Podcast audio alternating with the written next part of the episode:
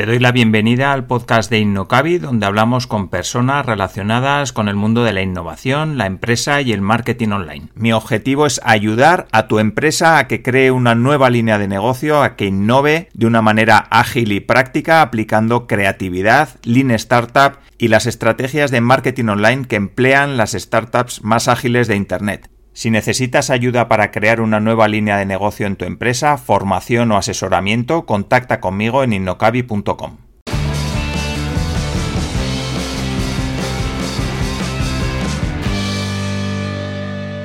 Hoy hablamos con Nuria Piñol, mentora y directora de marketing de crecimiento. Actualmente colabora con la Cámara de Comercio de Valencia en el proyecto Skylab de aceleración de startups. Se define como innovadora desde la sensatez, disruptiva pero coherente, creativa con enfoque a resultados y una mirada experta al marketing con visión de negocio. Nuria lleva muchos años dirigiendo las estrategias de marketing de diferentes empresas, tanto B2C como B2B, familiares y multinacionales, así que es la invitada perfecta para hablar de casos, aciertos, errores y aprendizajes de estos años. Así que con Nuria hablaremos de estrategia, de crecimiento empresarial, de negocios, de marketing, B2B y B2C, de experiencias y mucho más que estoy seguro que te darán un montón de ideas para aplicar a tu negocio. Y saludo ya a mi invitada de hoy en el podcast de Innocabi, hola Nuria, y muchísimas gracias por estar aquí. Hola Alfonso y muchas gracias a ti por invitarme. Muy bien, si te, si te parece, Nuria, por ponernos un poquito en contexto, pues hay personas que nos están escuchando y no te conocen, cuéntanos un poquito brevemente quién eres y cómo has llegado hasta aquí, luego entramos al detalle de tu experiencia profesional y en cada una de esas etapas. Pues a ver, yo supongo que soy un agregado de muchas cosas, ¿no? O sea, soy, soy madre, soy esposa, soy hija y a nivel profesional eh, pues soy una apasionada del marketing, o sea, me metí en esto hace 25 años porque me llamó mucho la, atención cuando ni siquiera creo que el marketing era marketing, o sea, había muy poca, de hecho no había eh, mucha formación en marketing, de hecho tuve que estudiar eh, sociología, que era lo que tenía como una especie de rama que era marketing y publicidad, pero no había formación reglada, ni, había mucho ámbito, ni, incluso mucha lectura para, tener sobre el tema y sobre todo en la parte de la comunidad valenciana donde estaba yo. De hecho, pocas empresas eh, tenían departamentos de marketing, ¿vale? salvo las grandes empresas y demás. Entonces, entré en la parte de, entré a estudiar sociología y me pareció una carrera que además me, me enriqueció mucho porque me dio una visión eh, muy amplia de la realidad, es decir, saber tocar diferentes variables, un poco la parte de conocimiento de, del ser humano desde todas sus perspectivas y eh, eh, ya luego al introducirme más en la parte de, marketing, pues me dio esa, esa visión muy generalista, muy innovadora, muy de coger diferentes variables y poder tener ideas creativas que dieran solución a, posibles problemas. Entonces, eso, realmente soy eh, eh, a nivel profesional eh, una marketingiana de pura cepa. Muy bien. Pues vamos a hablar de ese concepto que mencionaba en la introducción, que es el marketing de crecimiento. Cuéntanos un poquito qué es y cómo se puede aplicar. A ver, a, partir de toda mi experiencia eh, que llevo en marketing, y es verdad que en estos 25 años que llevo ha evolucionado mucho, ¿vale? Desde, si pensamos un poco en años, Google eh, tiene justo esos años, 25 años, es decir, que yo casi nací con Google, ¿vale? Entonces, he ido viendo esa evolución del marketing desde las cuatro Ps de Kotler a toda esa digitalización, el social media, todo, toda la evolución que ha tenido el marketing y sobre todo a nivel digital, que ha sido grandioso. Pero sí que es verdad que creo que hay unas fórmulas que al final acaban funcionando cuando queremos hacer crecer un negocio, ¿vale? Hay que enfocarse eh, a un objetivo, a, resultados y a partir de ahí generar estrategias de crecimiento eh, haciendo pruebas eh, a nivel pequeño, es decir, no haciendo grandes inversiones, midiendo, analizando y luego reajustando esas acciones para maximizar los resultados. Entonces, esas mini, mini, evoluciones que tiene el marketing eh, o que nos da, la, nos da el marketing a, nivel posibilidad de poder hacer cosas, eh, es lo que hace que una empresa pueda ir creciendo. y a eso tienes que añadirle quizá un poco de, no sé cómo decirte, de intuición o de picardía, ¿vale? Para poder tener ideas creativas, hacer cosas diferentes, eh, pensar fuera de la caja, es decir, no, no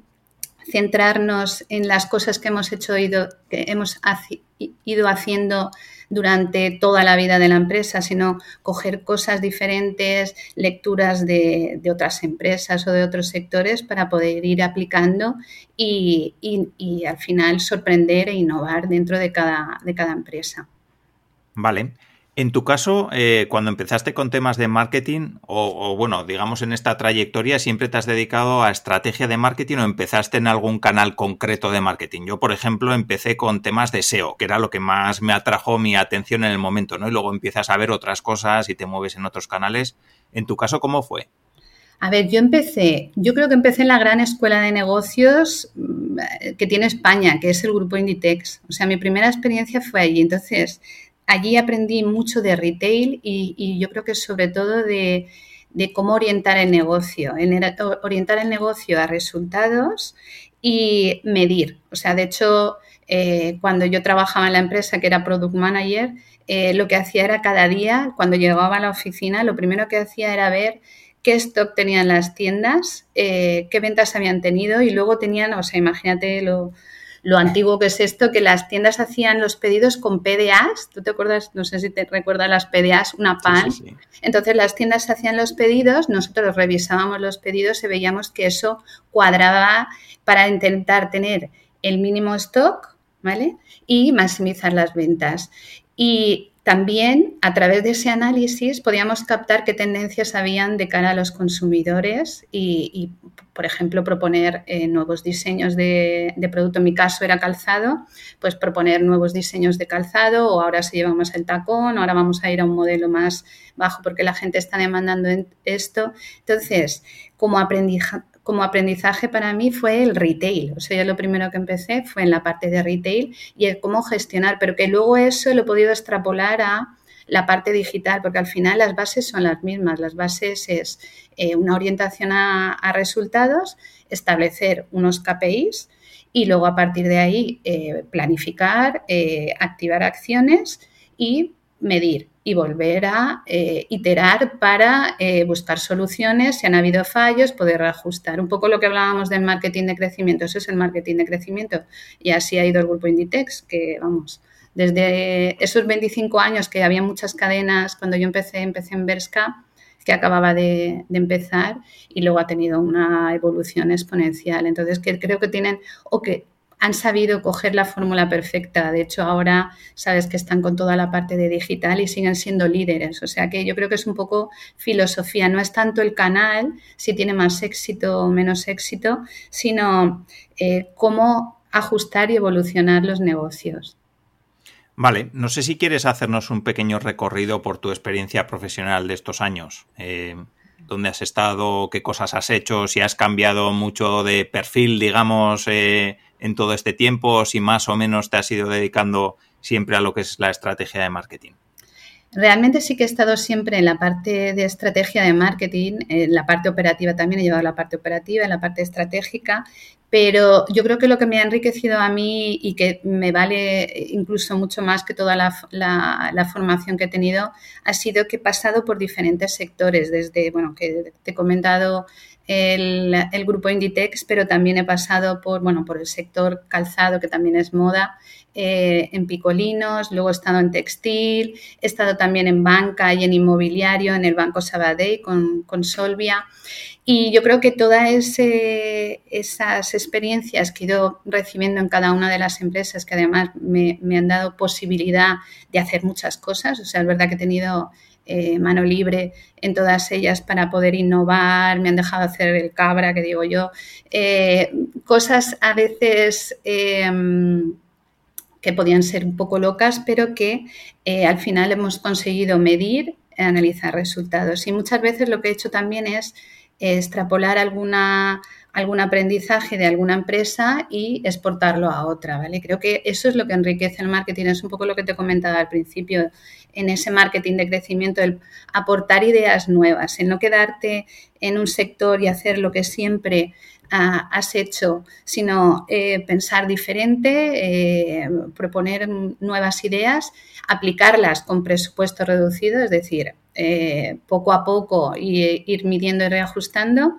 y a partir de ahí lanzar. O sea que mi experiencia ha sido larga y, es verdad que estoy súper satisfecha de, ella y de, de, todo lo que he hecho. Hmm.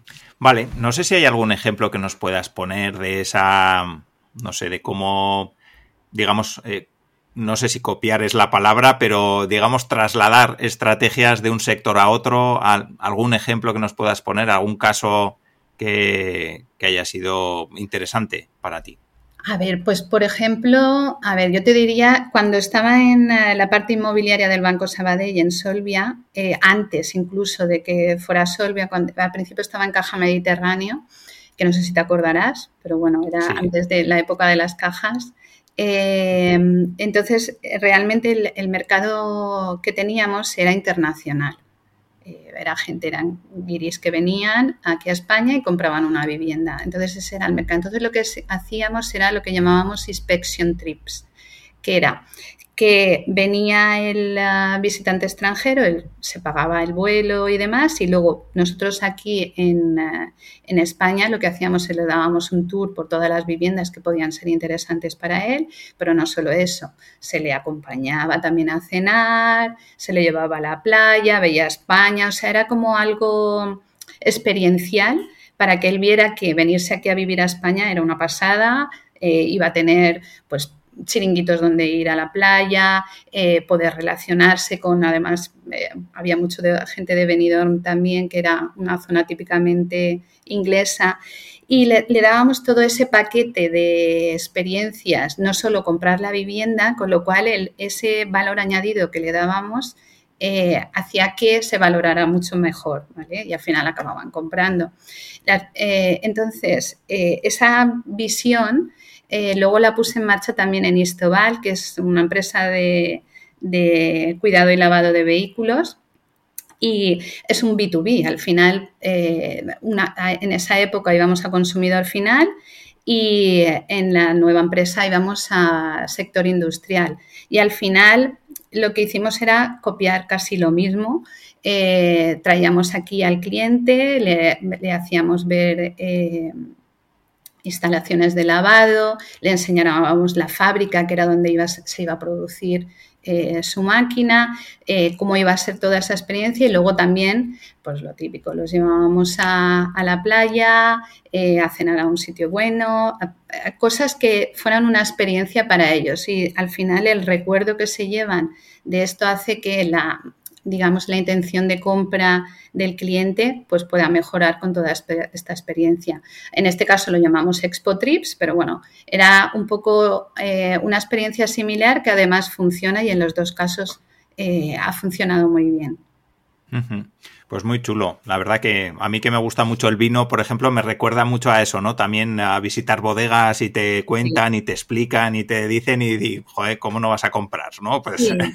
no solo el artículo al final, es también lo que, todo lo que lo envuelve. Ahora estamos en una época en que el marketing se ha vuelto más humanista, eh, eh, más eh, sostenible, o sea, la gente ya está pagando un poquito más porque a la empresa a la que le compro tiene ese punto de sostenibilidad o me está aportando una experiencia diferente. El retail, por ejemplo, se está desarrollando muy ampliamente con esa parte experiencial, o sea, que tú no vayas solamente a comprar, vas a comprar, vas a disfrutar. Vas, ahora, por ejemplo, banca está haciendo, los bancos ya casi son como cafeterías. Tú vas al banco, te invitan a un café, eh, la decoración, todo el ambiente que se genera eh, va enfocado a eso, a que no solo compramos un producto, sino todo lo que le envuelve alrededor, esa parte de sostenibilidad, de experiencia que me aporta, eh, todo lo que me da nuevo que no es solo la compra y ya está. Entonces, el consumidor y el cliente también acaban valorando esto mucho más. Y a la hora de vender un proyecto de estos a tu jefe, eh, ¿cómo, quiero decir, a una persona que o un jefe, digamos, de una empresa de estas potente que nunca ha hecho pues nada experiencial o nada que se salga un poco del tiesto de lo que ocurre en el sector, ¿cómo le vendes algo, eh, una experiencia diferente en la que, por supuesto, va a tener que hacer una inversión y va a tener que gastarse un dinero y aportar recursos? ¿Cómo se, lo, ¿Cómo se lo vendes? ¿Cómo le explicas este tema? Yo creo que todo y en general, y eso también lo extrapolo a toda mi, vida profesional, eh, siempre hay que eh, marcar ese objetivo y medir, ¿vale? Y poder dar resultados antes del final, es decir, no hacer grandes inversiones en algo. Eh, sin aportar resultados, ¿vale? Es decir, creo que es mejor hacer cositas o experimentar poco a poco y luego eh, ir midiendo, ir viendo que funciona bien y entonces incrementar, ¿vale? Por ejemplo, en la parte que te decía de Istobal, eh, hicimos una especie de showroom dentro de, la empresa, eh, pues también muy experiencial, muy enfocado al retail, con mucha iluminación, experiencias, podías ver un lavado de un vehículo, a nivel aromas, podías sentir todos los aromas diferentes, a nivel de iluminación era un espectáculo.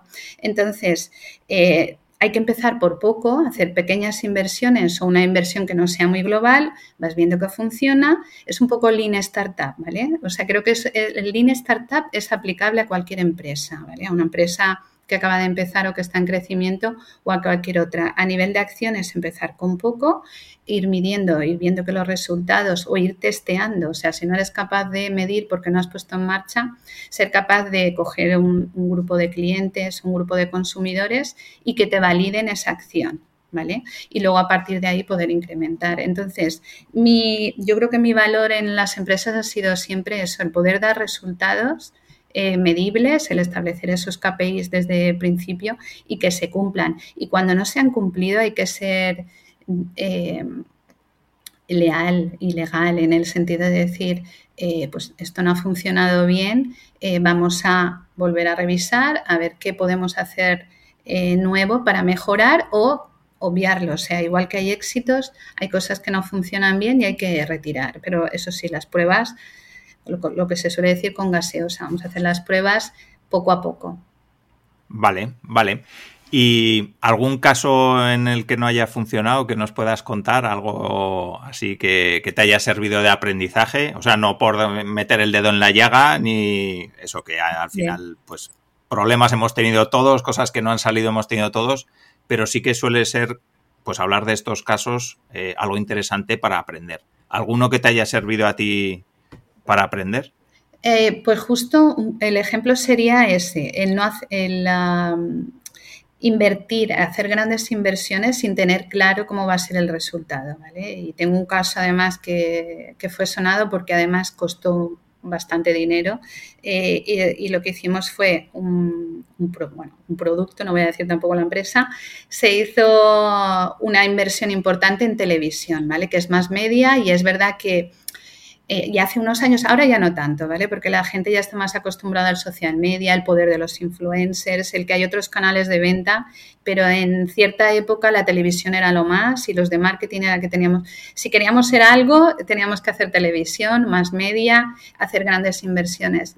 Entonces, eh, si haces una gran inversión como se hizo en ese momento en, un canal, ¿vale? Que te da mucha difusión y que lo ve mucha gente, pero el producto realmente no es adecuado o no está adaptado a la demanda, y en este caso el precio tampoco estaba acorde, eh, va a ser un fracaso. O sea, las ventas, de hecho, fueron súper bajas, eh, no hubo un retorno de la inversión y, no salió bien, no volvimos a repetir, evidentemente.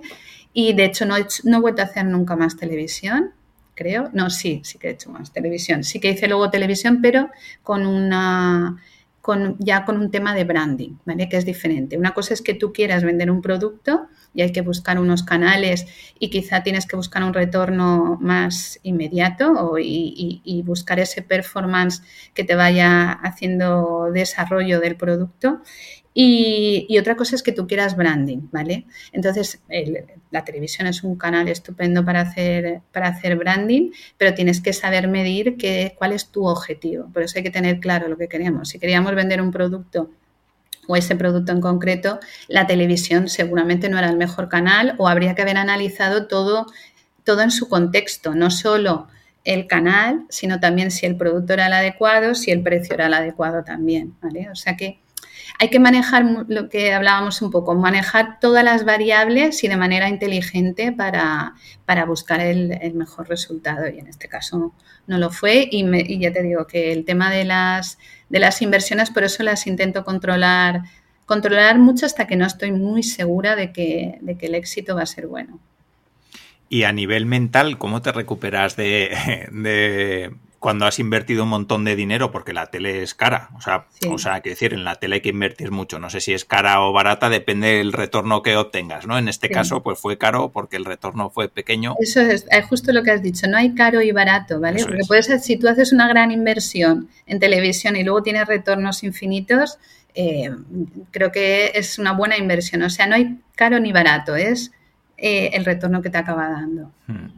Y a nivel mental, ¿cómo te recuperas de, de un, no sé, de, algo que no ha salido como esperabas? ¿Cómo, porque mucha gente igual se quedaría como, a la siguiente, pues, pues no sé si me voy a atrever, ¿no? Pero, pero, tú sí te has atrevido, entonces... Sí, eh, yo creo que la, la capacidad, lo, que tengo mucha resiliencia, ¿vale? De esto que se habla ahora, o sea, capacidad de, de, adaptarme de manera rápida y sobre todo de aprender, o sea, tengo una capacidad de aprendizaje de la propia experiencia vital, ¿vale? De la experiencia profesional.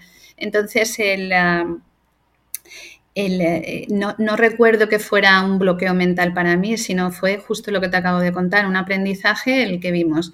De hecho, ya, yo ya lo intuía, pero es verdad que eh, a veces te presionan desde arriba y te dicen, no, hay que hacer esto porque esto está bien. Y yo tengo, creo que ya voy, lo que he cogido también con los años, y no sé si ya es innato, es esa intuición, ¿vale? Pero que me fío lo justo de ella, porque eh, ya te digo que hago las pruebas poco a poco, ¿vale? O sea, no, puedo, no, me voy a lo loco por algo que tengo intuición de hacer, pero sí que es verdad que yo ya preveía que eso no iba a ser eh, lo que evidentemente fue. Pero no, no veo nada nada malo, ni los fracasos los veo como fracasos, sino lo veo como un aprendizaje y ya haré cosas nuevas. De hecho, las siguientes campañas de televisión sí que fueron un éxito. Además, está, aquello estaba muy controlado. Eh, sabíamos que lo que queríamos hacer, que era generar branding, además con un objetivo, ¿vale? Tenía un, un objetivo concreto esa parte de branding y funcionó muy bien. Además hicimos una campaña muy diferencial, de hecho nos dieron un, premio a la eficacia publicitaria que para mí es verdad que ha sido uno de mis de haber participado en ese éxito, me parece, porque no sé si conoces los premios, son los premios que da la Asociación Española de Anunciantes a la eficacia publicitaria, que no es a la creatividad. La creatividad es verdad, y se ha hablado muchas veces en marketing, que puedes hacer una campaña creativa, pero luego a la gente no se le queda ni, qué tipo de producto es. Eh, y en este caso, eh, lo que conseguimos fue resultados. Era una creatividad buena unida a un buen producto, a una buena difusión y conseguimos tener unos resultados mm, impresionantes. Entonces, claro, lo que se premiaba en esos premios era justo eso, eso fue en el 2014. Y, entonces eh, eso es muy positivo y son aprendizajes al final. Una cosa que fue mal, que era la televisión en su momento con ese primer producto, luego para hacer una campaña de branding eh, funcionó muy bien, ¿vale? Pero bueno, son cosas diferentes. Sí, vale. Y a la hora de definir estrategias de marketing, no sé si tuvieras que señalar dos o tres diferencias entre hacer una estrategia de marketing para una empresa B2B o para una B2C que, que está enfocada a cliente final, ¿qué, ¿qué puntos podrías definir como que son totalmente diferentes o están muy alejados para, pues eso, para una empresa industrial que, que vende a otra empresa o para una empresa que fabrica para cliente final? A ver, eh, eh, sí que es verdad que antes, bueno, antes, yo mm, casi todas las experiencias que he tenido eran en empresas B2B, eh, B2C, perdón, eh, pero que sí tenían algún componente B2C, ¿vale? Es decir, tenían algún canal de distribución y demás, con lo cual no estaba totalmente alejada. Pero en Istobal, que ha sido la última empresa que he trabajado eh, en temas de, ya era puramente industrial, ¿vale? Aunque al final sí que el uso de las máquinas lo hacía un consumidor y hemos trabajado mucho esa parte de retail y de experiencia del usuario a nivel producto y demás. Eh, creo que ya no hay tanta diferencia. O sea, a mí me, siempre me habían dicho que el, el B2B era muy de dato, muy de producto, muy de muy, muy, racional, ¿vale? O sea, es, la compra es muy racional y lo que me ha demostrado estos años que he estado en Estobar es que no, no es tan racional. Detrás de todas esas compras hay personas que tienen emociones, eh, que tienen sentimientos, que le caes bien o no le caes bien, o le gusta tu marca o no le gusta, y que hay que trabajar esa parte también, esa parte de marca, de, esos elementos no puramente racionales en las decisiones de compra, y eso es lo que acaba enriqueciendo o diferenciándote de otras empresas B2B que realmente sí que están utilizando esos códigos más racionales, digamos, ¿vale?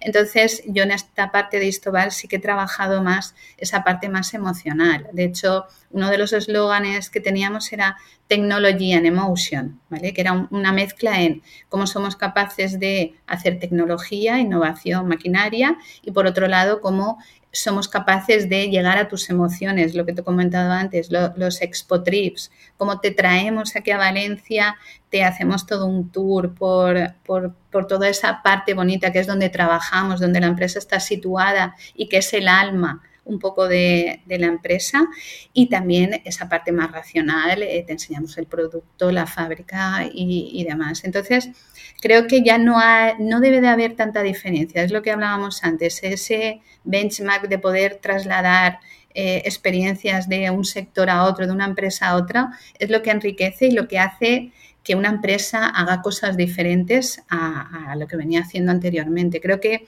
el, fracaso de cualquier empresa es eh, replicando los modelos. O sea, y, en esta época en que todo es tan cambiante, eh, pues eso, que van saliendo canales nuevos, ahora tenemos la inteligencia artificial, ahora tenemos no sé qué, no te puedes dedicar a hacer siempre lo mismo. Además, tienes que que pensar eh, incluso que tu competencia que tienes hoy no es la misma competencia que tendrás mañana, ¿vale? A lo mejor tú consideras que hoy es un tipo de empresa y luego realmente los que te están haciendo la competencia pues puede ser una institución, un modelo de negocio nuevo, cualquier cosa eh, que haya ahora. Entonces, creo que hay que estar vivo. Creo que las empresas deben ser orgánicas y no hay tantas diferencias. Bajo mi experiencia, es verdad que he trabajado en varios tipos de empresa no hay tanta diferencia entre una empresa y otra. El objetivo al final siempre es el mismo, que es vender y seguir vendiendo. Y, luego lo único es que hay que readaptar y ajustar a, cada necesidad, ir probando además. Vale, vale, sí que me ha gustado un punto que has comentado y, y yo también me ha tocado trabajarlo con alguna empresa con la que he estado que vende B2B, o sea, que vende a otras empresas, pero que a la vez hacen estrategias de marketing también para cliente final, aunque su cliente realmente es la empresa, hmm. pero también es verdad que dan a conocer el producto y que hacen otro tipo de estrategias para el cliente final. No sé si tienes alguna estrategia de ese estilo que te haya tocado y que nos puedas contar. En marketing se llama estrategia pool, ¿no? Que al final es, y yo creo mucho en eso, y en Istobal lo he puesto en marcha y también en otras empresas como Picolinos, que al final justo acaban vendiendo al distribuidor o a la tienda o al, punto de venta, pero luego es verdad que tienen contacto con el, con el consumidor final.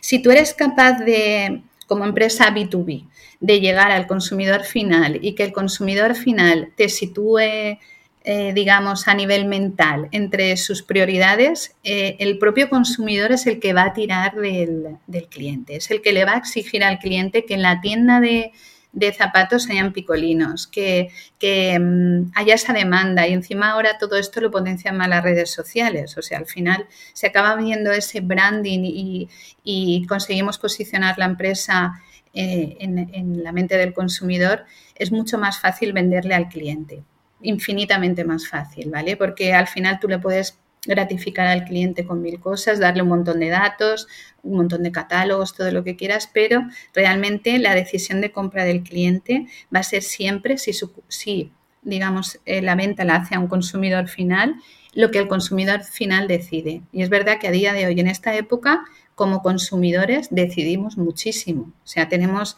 eh, los canales y la capacidad de poder decidir porque tenemos información de todo tipo.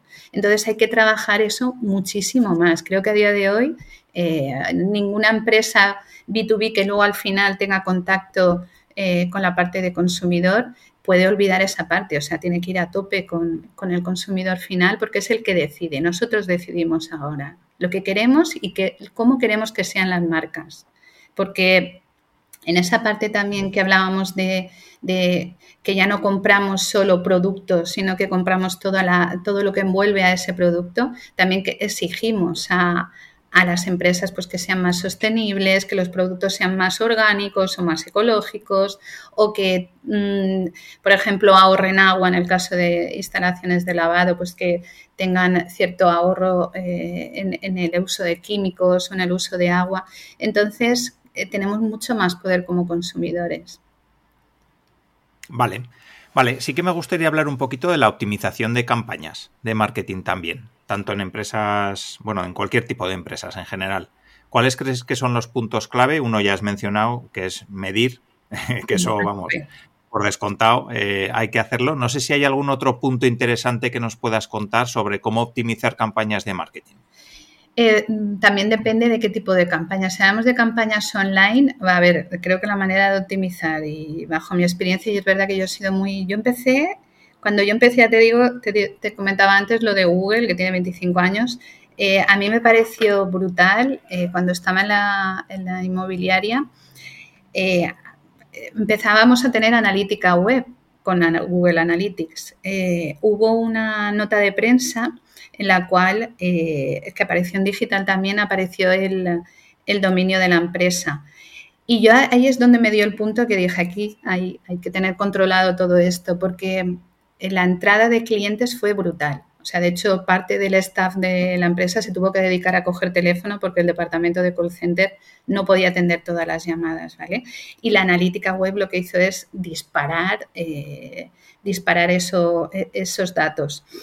Eh, entonces, por ejemplo, en campañas de digital, en todas las estrategias de, de digital, creo que el estar midiendo, lanzar una campaña tenerla programada, establecer los KPIs e ir midiendo cada día para reajustar. Creo que digital es mucho más sencillo eh, porque puedes ir reajustando, ¿vale? Tus inversiones y demás.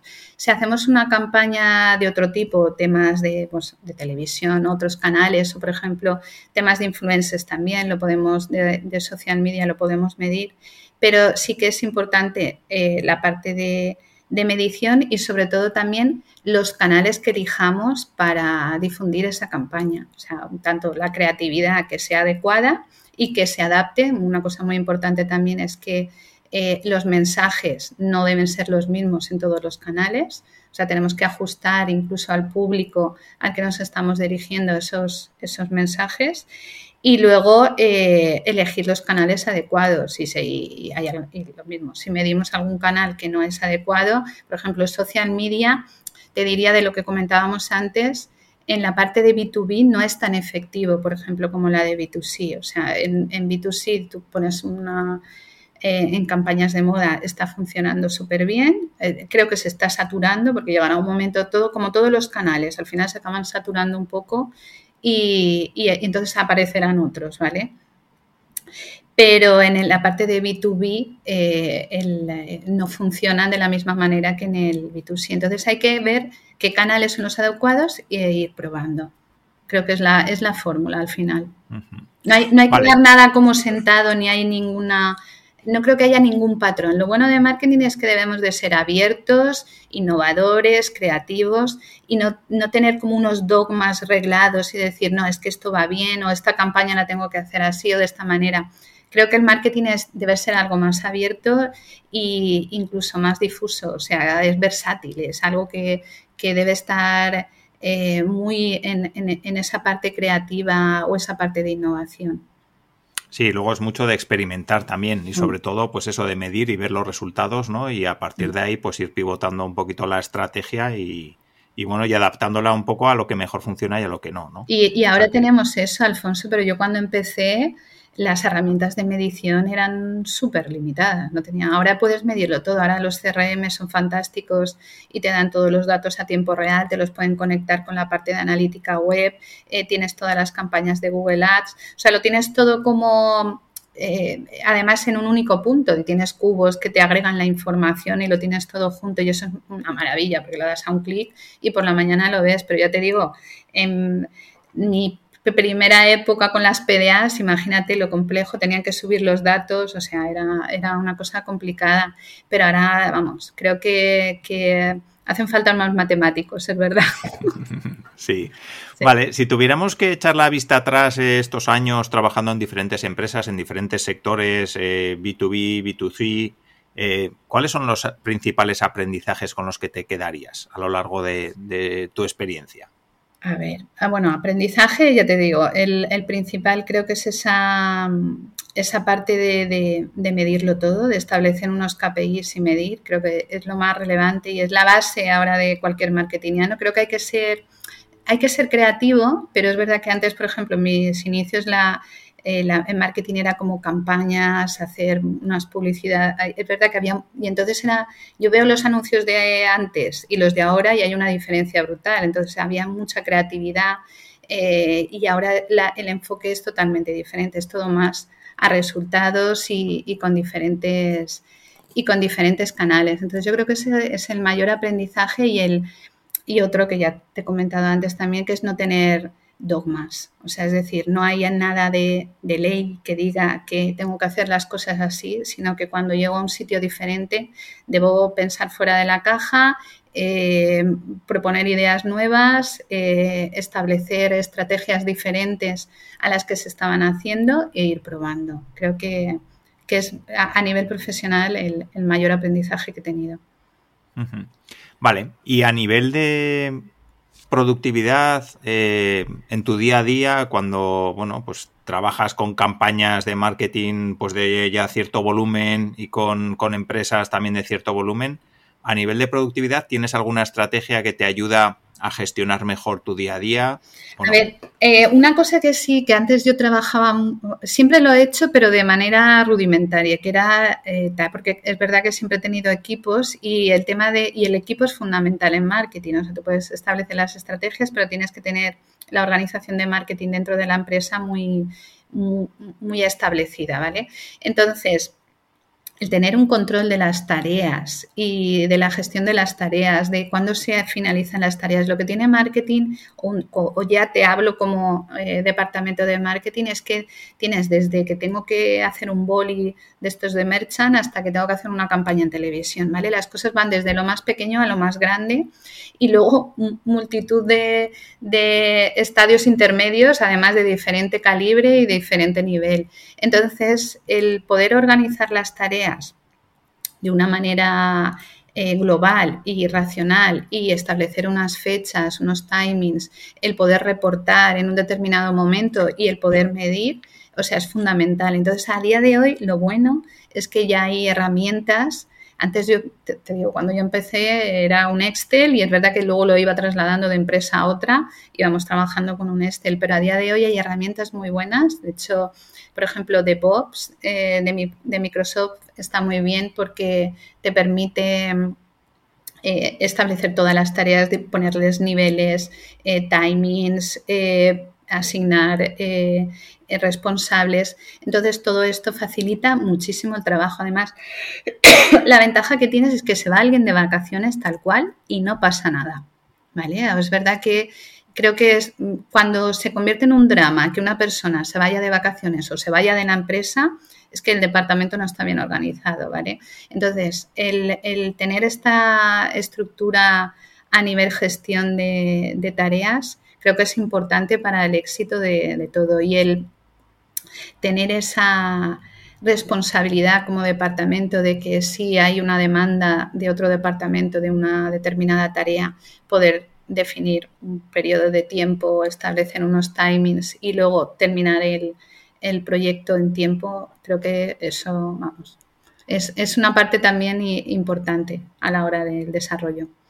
Vale. Y a nivel de cómo compaginas tu vida profesional y personal, eh, ¿te come mucho la vida profesional o no? ¿O lo llevas bien? Porque eso, pues muchos emprendedores con los que hablo, pues están todo el día pensando en la empresa. Eh, no sé si en tu caso si lo llevas bien o no. Yo sí, pero creo que también se me ha dado el tiempo y los años. Creo que es otro aprendizaje, ¿vale? Que si no te lo había dicho, y es eh, el tiempo de calidad en todos los sentidos. ¿vale? Creo que cuando estás a medias en cualquier cosa no estás bien. O sea, si estás trabajando, eh, tienes que estar al 100%, rentabilizar el tiempo. Rentabilizar el tiempo muchas veces implica eh, quizá dejarte algunos cafés y algún pasilleo, ¿vale? Pero tú rentabilizas tu tiempo eh, laboral. Y luego cuando tú estás con tu familia, tiempo de calidad, o sea, el estar con ellos, no, no estar pendiente. Creo que esa desconexión digital es importante en ciertos momentos de la vida eh, hacerla, vamos, y radicalmente yo como responsable de personas eh, siempre lo respeto. O sea, yo si se va el equipo de vacaciones, salvo que se, no sé, que haya un, desastre irreparable, eh, no llamo a nadie. O sea, creo que hay que respetar el tiempo de la gente y me gusta también que lo respeten conmigo. Entonces, intento coordinarlo bien. O sea, no siempre se puede mejorar, o sea, es así, porque siempre puedes tener más tiempo y siempre lo quieres más tiempo para tu vida personal. Nunca quieres trabajar más, no creo que haya nadie que diga, no, es que yo quiero trabajar más, sino que lo que quieres es más tiempo para, para dedicarle a la familia. Pero vamos, no creo que también te lo da el tiempo también. Yo también era, pues, yo qué sé, a, los, eh, a mis 20 pues era muy workaholic, estaba todo el día trabajando, me llenaba eh, de la vida el, ir a trabajar y, a día de hoy, eh, pues eso, tienes también otras prioridades o, tienes que compaginar la vida de otra manera con niños y, con, con hobbies. También hay que dedicarle tiempo a los hobbies. Sí, sí.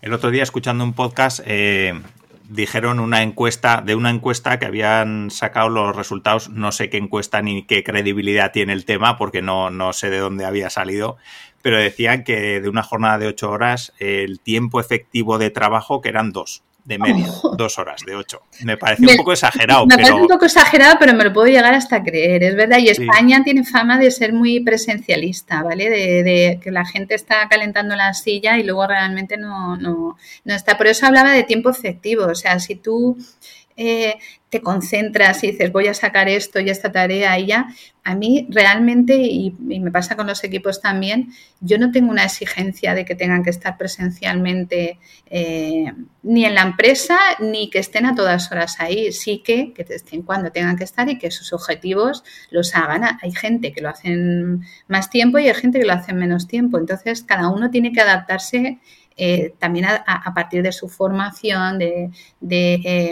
su, capacidad de hacer las tareas y en función de eso pues le dedico más horas le dedico menos horas, pero al final es objetivo. Creo que nos falta nos falta un poco de picardía aún en España en, ese sentido, para ser más productivos, ganar en productividad. Sí, sí.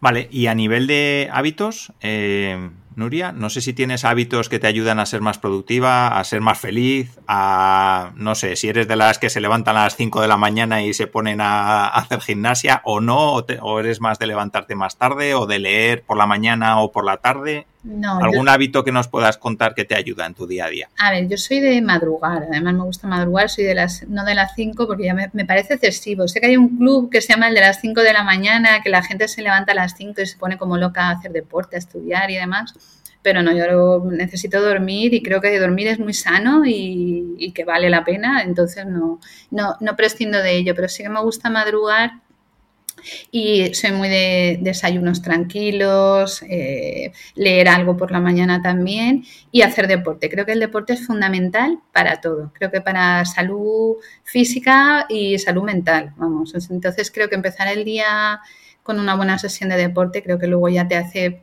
ver todo y sobre todo a nivel humor. Yo creo que eh, te cambia el humor. O sea, es verdad, yo llegas por la mañana, llegas ya con otra energía, con una vitalidad y creo que eso es bueno para, para, para ti como persona, pero también para el equipo que está contigo o para, para la gente que está a tu alrededor, porque ya la visión es diferente.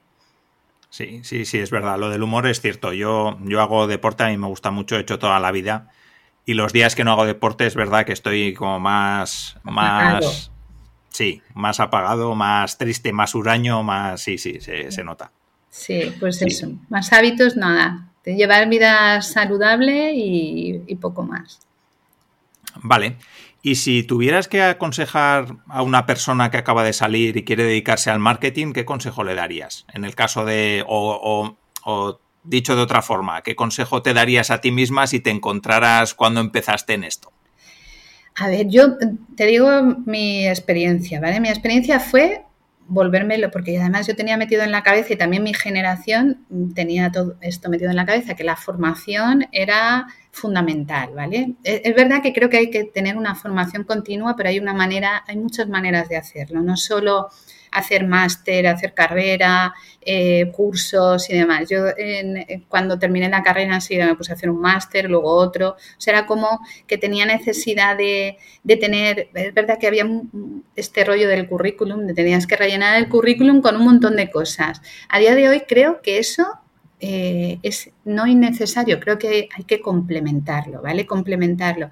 Creo que es muy importante en marketing y esto me lo ha dado el haber trabajado con diferentes equipos de marketing, la actitud de marketing que yo llamo, ¿vale? La actitud de marketing significa cómo, nos afronta, cómo afrontamos los retos o, o, los problemas que nos plantea la empresa o los objetivos que tenemos que llegar. Y la actitud de marketing es esa parte de de ser creativo, ser innovador, tener ese punto de intuición, el tener esa, no sé, esa picardía o esa vidilla eh, para dar soluciones diferentes, eh, siempre con un método, ¿vale? Siempre creo que hay que tener un método y el método debe ser lo que hablábamos antes, medir, establecer KPIs y demás, pero hay que tener esa actitud, es verdad, positiva, o sea, positiva. Creo que una persona en marketing lo primero que tiene que ser, sin ser mm, surrealista y estar pensando en cosas que son irreales, pero tiene que ser optimista, un optimista realista, ¿vale? Es decir, que tiene que pensar en positivo. Yo muchas veces me niego cuando hay empresas que van no van todo lo bien que deberían de, de ir y el marketing entonces se convierte en algo innecesario que es, creo que es todo lo contrario. Creo que el marketing es cuando es más necesario, porque es cuando hay que trabajar más, cuando hay que tener más ideas creativas, cuando hay que apechugar con todo y, darle forma eh, diferente. No creo que sea, eh, creo que es eso, que es un, es un tema de, de, actitud y optimismo, ¿vale? Yo además soy optimista realista, intento serlo, o sea, no, no, no puedo ver no puedo ver, eh, sé que hay cosas que pueden salir mal, pero siempre hay que buscar esa solución y, esa salida a todo. Vale, vale, perfecto. Eh, sí que ya para acabar, Nuria, algo que pregunto a todas las personas que venís al podcast es que nos recomiendes algún contenido interesante, un libro, un blog, un podcast, lo que tú quieras. A ver, te voy a recomendar un podcast que acabo de iniciarlo, ¿vale? Para también, para, porque es verdad que llevo poco, me lo recomendaron también y es verdad que como estoy ahora eh, con toda la parte de mentorías de startups, que me parece súper interesante porque es verdad que son empresas que tienen esa parte, lo que hablábamos antes, optimistas, creativas, eh, que van enfocadas a resultados. Entonces, para, para, la gente de marketing realmente son caramelos, ¿vale? Porque nos, nos ilusiona este tipo de proyectos. Entonces, hay un podcast que se llama Podcast de ITNIG, ¿vale? Eh, que habla de, pues eso, de historias de startups, eh, muy de nomenclaturas y queremos estar un poco al día de, de cómo funcionan las startups y historias de éxitos y de fracasos, ¿vale? De que creo que es tanto bueno eh, eh, eh, escuchar por un lado como por el otro, no todo escuchar grandes éxitos. Y es verdad que los de marketing siempre hemos oído éxitos de grandes empresas. Yo cuando estaba en la universidad lo que oíamos era historias de Procter Gamble, de, Nestlé, de, pues eso, de Nike. Y creo que es importante también escuchar este tipo de experiencias porque son positivas y cualquiera, no solo eh, un emprendedor o una startup. Eh, es bueno que escuchen este tipo de historias, sino empresas grandes porque te dan una visión diferente y, ese punto creativo e innovador. Creo que es importante. Y luego me estoy leyendo un libro que ya me había leído, yo me encanta leer, es una, ¿ves? Eso también es uno de mis hábitos, intento leer, bueno, leo todos los días y leo de todo, ¿vale? Me gusta mucho leer de marketing, pero también me gusta leer novela. Y, pero también novelas que, que tengan lectura o, o que tengan trascendencia, ¿vale? Entonces, ahora me estoy, ya me la había leído hace años, pero ahora la estoy volviendo a leer y eh, Rebelión en la granja de George Orwell, ¿vale? ¿Y por qué lo recomiendo? Porque me he vuelto a sorprender. Eh, lo que tengo es muy mala memoria, ¿vale? Entonces no me acordaba ya muy bien de qué iba, sabía que me gustó en su momento, pero lo leí en otra época. Y es verdad que lo he vuelto a leer y me parece súper actual, o sea, no, recuerdo de qué años, de 1960 o por ahí, pero que es muy actual porque ves las mismas eh, sobre poder, sobre el poder, sobre la corrupción, sobre cómo eh, hay buenos y malos, esa dicotomía entre buenos y malos que luego te das cuenta que no es real, al final todos somos lo mismo eh, y hacemos lo mismo, acabamos eh, transformándonos en otra cosa. entonces es súper real y es, muy aplicable a lo que está pasando en la sociedad hoy día. Entonces creo que me, resulta, me ha vuelto a llamar otra vez la atención y estoy leyéndola otra vez con, mucha, con mucho interés. Sí, el tema de releer a mí también me, gusta mucho, porque antes era leer, leer, cuantos más libros y tal, y ahora es verdad que te pones a revisar libros que has leído y casi no te acuerdas. Te acuerdas de dos o tres pinceladas y eso que son libros buenos que en su día se te quedó una buena sensación de que habías aprendido, ¿no? Sí. Creo que hay una, una frase que es de Borges que no lees hasta que relees. Sí, eso es verdad. Entonces, sí, eh, y es cierto, ¿no? Y yo lo estoy aplicando mucho ahora porque estoy releyendo nuevos, o sea, nuevos libros, no, libros que ya había leído. Sí. Y es verdad que encuentras, cada vez que relees un libro, encuentras cosas que no, que se te habían olvidado o que en su día no te fijaste y, es muy interesante. Sí, que luego es verdad, y, los clásicos, yo he vuelto otra vez a, a los clásicos, es verdad que había vuelto un poco o estaba un poco en esa novela que se pone de moda, que le dan un premio y tal, y te la acabas leyendo y es verdad que he vuelto como a circular hacia atrás y a, leer a los clásicos eh, autores de, hace tiempo y, tienen, tienen pozo, ¿vale? Entonces, como tienen, tienen mensaje, me gustan los libros con mensaje o que te dan alguna lectura y, me gusta, por eso lo digo, te lo tenía para comentarlo.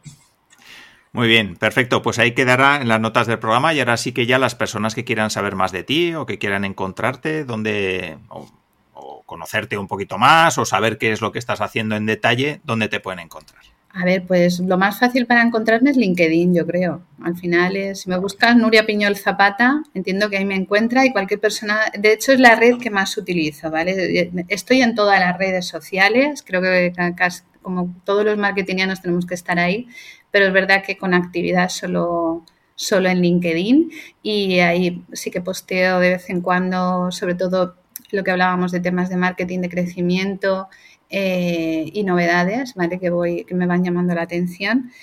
Y, pero el resto de redes ya es difícil, difícil encontrarme. Y nada, y cualquier persona que tenga interés en, en conocerme o en comentarme cualquier cosa, abierta estoy siempre.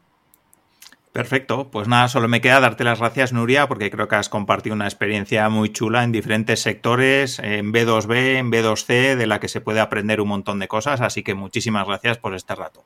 Muchas gracias a ti, Alfonso. Muy bien, y muchas gracias también a las personas que habéis llegado hasta aquí. Espero que hayáis disfrutado, que hayáis aprendido un montón con lo que nos ha contado Nuria y como siempre nos vemos en el siguiente episodio de Innocavi. Un saludo.